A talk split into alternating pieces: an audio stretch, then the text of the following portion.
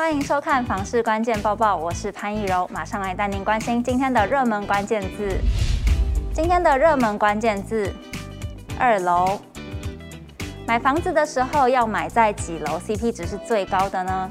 同一个建案呢、不同的楼层价格也会不一样。不过二楼通常价格相对是比较低的哦。就有网友在房产相关的脸书社团上分享，引起了大家的讨论。其中就有两派不一样的说法哦。一派网友分享了自己居住的经验，说他住在二楼，有五平的大露台，多了很多晒衣服的空间。楼下如果刚好也没有人住的话，半夜用吸尘器跑跳都不会惹来抗议。停电的时候也只要爬一层楼就可以到家了，可以说是最适合有小孩的家庭。但另一派的意见就表示了，说二楼的 CP 值是建立在价格的落差大到可以对冲抗性，要卖的时候可以说是 CP 值最低的。社区超过十年之后，二楼恐怕会因为马达老旧的问题，运转声音都超大，连睡都没有办法睡好。也有营造业界的人士透露，建筑工程都是从低楼层开始施作。如果遇到不好的工程承包商，前几楼层就像是他们的练习场一样。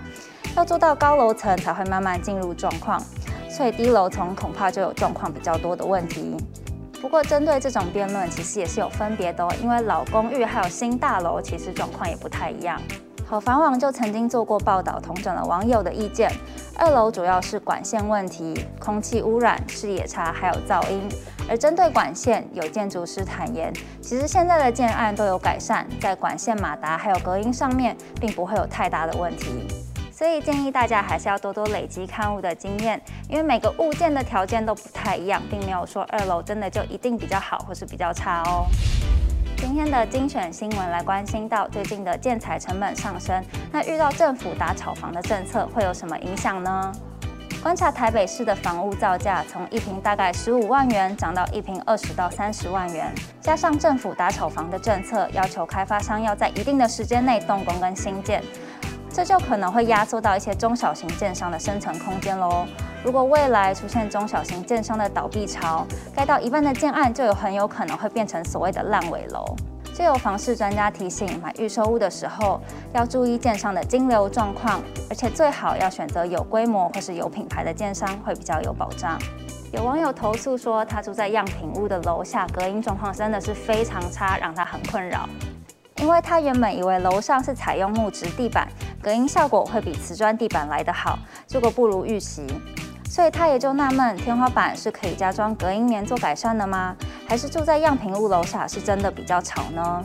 房产专家所以就表示，住在样品屋的楼下跟吵不吵其实没有直接的关系，主要还是取决于建材还有结构。